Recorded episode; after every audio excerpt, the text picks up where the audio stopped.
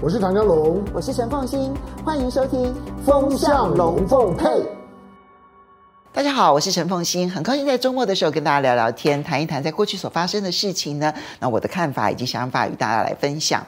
今天要跟大家来谈一下印度。啊，当然，最近呢，印度在金融圈里头最火红的事情呢，就是亚洲前首富哈，印度的前首富阿达尼呢，他在一月下旬的时候呢，遭到了美国的空投公司新登堡公司的空投袭击。新登堡公司是一个专门的写空投报告的一个公司哈，他呢会。这个千挑万选的挑出一家他觉得最有问题的一家公司，接着呢，他就会写厚厚的一页报告书，然后告诉大家说这家公司多么的有问题。那他同时也会放空这家公司，然后导致这家公司的股价呢狂跌。其实过去他用这一套的手法呢，那么袭击了大概二十多家的公司，其实获利还蛮丰厚的，因为他真的其实还蛮用功的。像这一次他袭击阿达尼呢，他用了一百多页。好，然后来告诉大家他的财报不实啦、操控股价啦等等的一些问题。这些问题当然短期内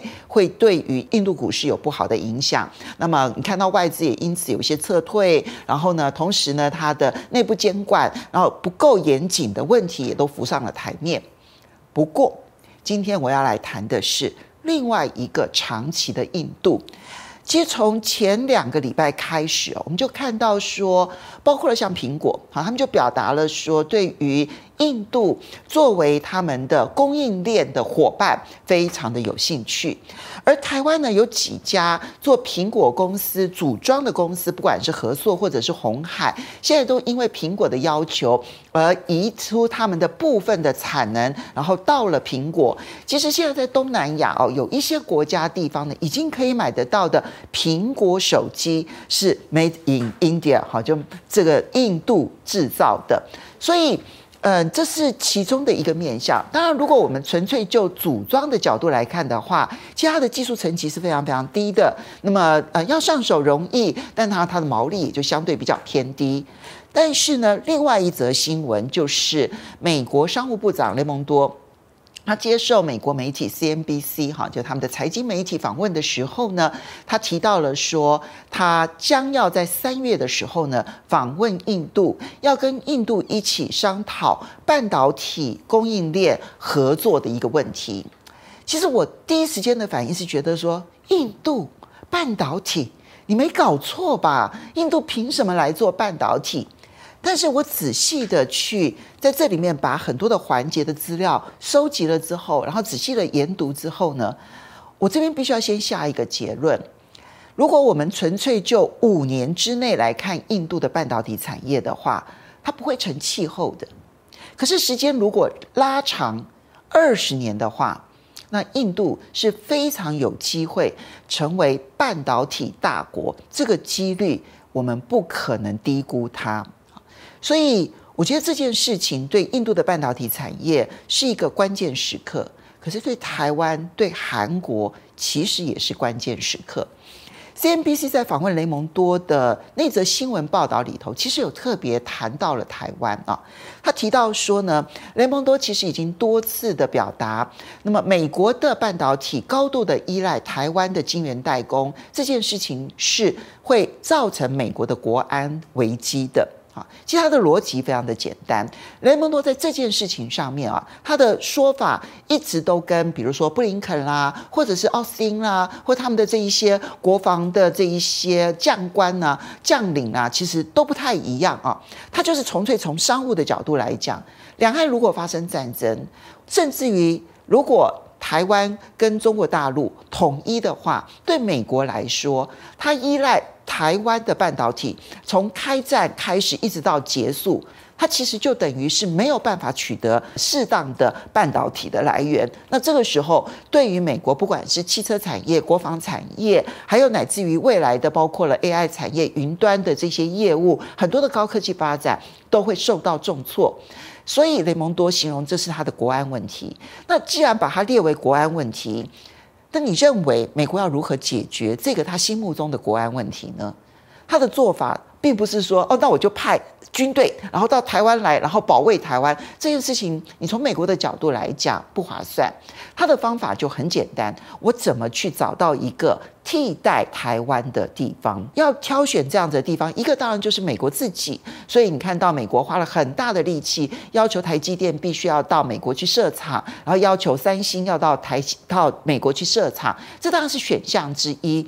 但我觉得美国非常的清楚，就是美国的半导体的环境其实并没有那么的好。一方面，人才其实是严重不足的；二方面呢，其实他们没有完整的供应链的群聚效应，所以他没有聚落效应，很难在这种情况之下呢降低它的成本。然后第三个，当然我觉得也是最重要的，那就是它根本没有最下游的产业，以至于它的半导体生产完了之后，终究你必须要把它最后做成最终产品，不管是电脑也好，或者是手机也好，任何的产品你都。必须要有一个最终端的终端产品。那对不起，美国有那些终端产品的产业吗？其实并没有。所以，半导体是整个大型的三 C 供应链当中其中的一环。你不可能把它抽离单独的说，我要建立半导体产业。那个最终的产品其实就是半导体的市场。那现在市场最大的就是在中国大陆。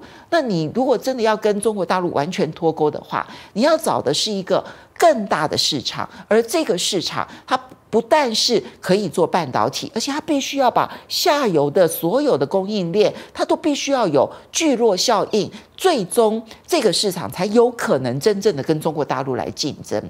这是美国的盘算，所以美国倒也并不是说，好像我纯粹只是要你到美国去。所以这一次提到说美国跟印度的合作，当然我先要讲，就这里面变数还非常的多。可是我们把一种如果发展的最好。而对印度最好的场景，对台湾可能会产生什么样的影响？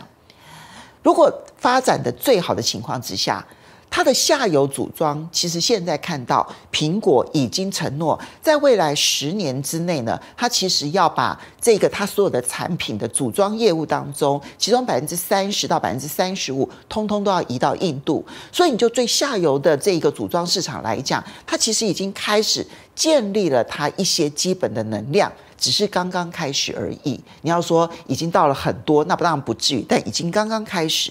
那有了这些技术之后，如果你能够再往其他的零组件去发展的话，这个半导体所需要的这个市场就会逐渐的成型。而就半导体的技术而言呢，它最需要的其实是人才。那么就人才而言，其实印度并不缺人才。我们千万不要小看印度，印度其实是。非常聪明的民族啊，他们的数学能力是非常非常的强的。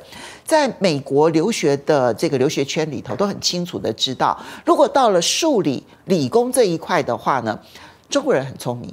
印度人也很聪明，所以我过去曾经跟大家讲过这个笑话，说为什么半导体产业叫做 IC 产业？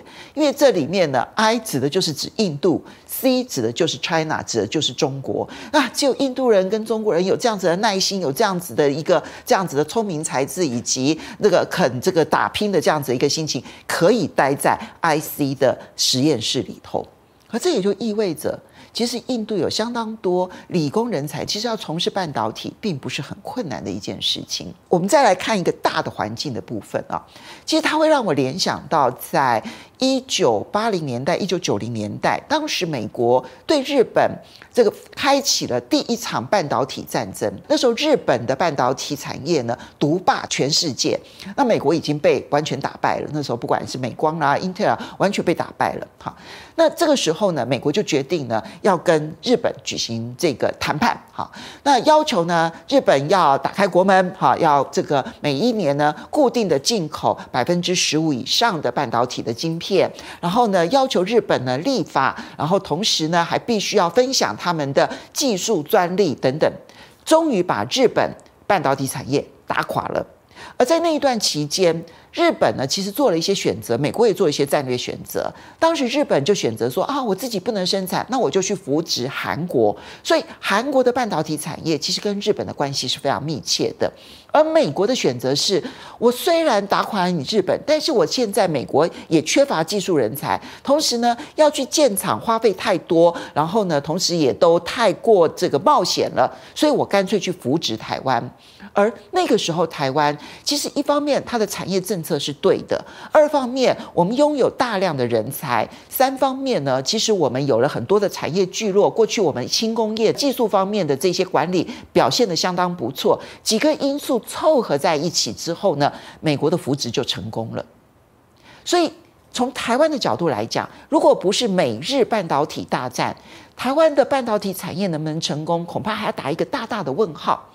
那现在同样的道理出来了，当美国要跟印度合作的时候呢，我第一时间的反应就是，印度，你要知道它的基础设施有多糟，水啊、电啊，然后交通运输啦、港口啦，都是问题。我可以点出一百个印度的问题。是的。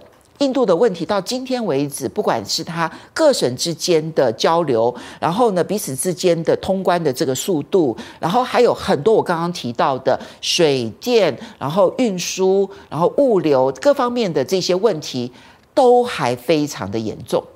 所以，你就整个环境来讲，它并不是一个一百分的环境，它的环境是有问题的。但是，你从另外一个角度来看。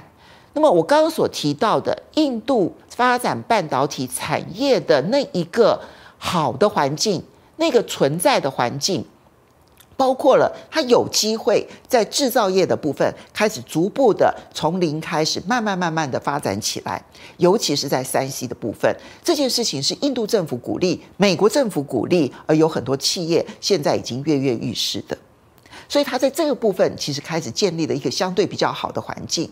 而在往上游，印度有足够的人才。如果他在基础建设这件事情上面还能够有所改善的话，那你就不可以小看印度的半导体产业的发展。这当然并不是一条嗯简单的路啊。我只是说，从我第一时间反应的善笑到我现在的反应，我觉得我们不能够轻估它。终究人的历史是很长，国家的历史也是非常长的。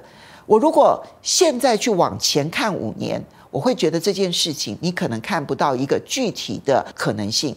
但如果往前看二十年，我二十年后再回头去看印度的时候，我觉得这个时候的印度的半导体产业对台湾，那就可能会是一个。很强大的竞争者，甚至于某种程度已经替代了台湾。这是一个从很长的战略布局的角度，然后去看待这件事情。我到目前为止，我觉得印度最大的问题在于，它有可能政党轮替。那政党轮替之后，它会不会改变它的内部的经济策略？然后它的呃国家战略的思考会不会出现改变？这些当然都还是问号。可是，就整体来说，它拥有了现在就国际大环境以及它内部的意愿来讲，一个还不错的环境。我们对它的半导体发展就不能够轻忽它。台湾。曾经在过去的岁月当中，因为美国跟日本的半导体大战而受惠，那我们必须要去认清现实。我们现在并不是被扶植的半导体生产国，相反的，我们是不断被挖走的地方。所以呢，我们现在真心要去思考的，还不是我能不能够保得住我自己的半导体产业，而是我的下一代产业是什么。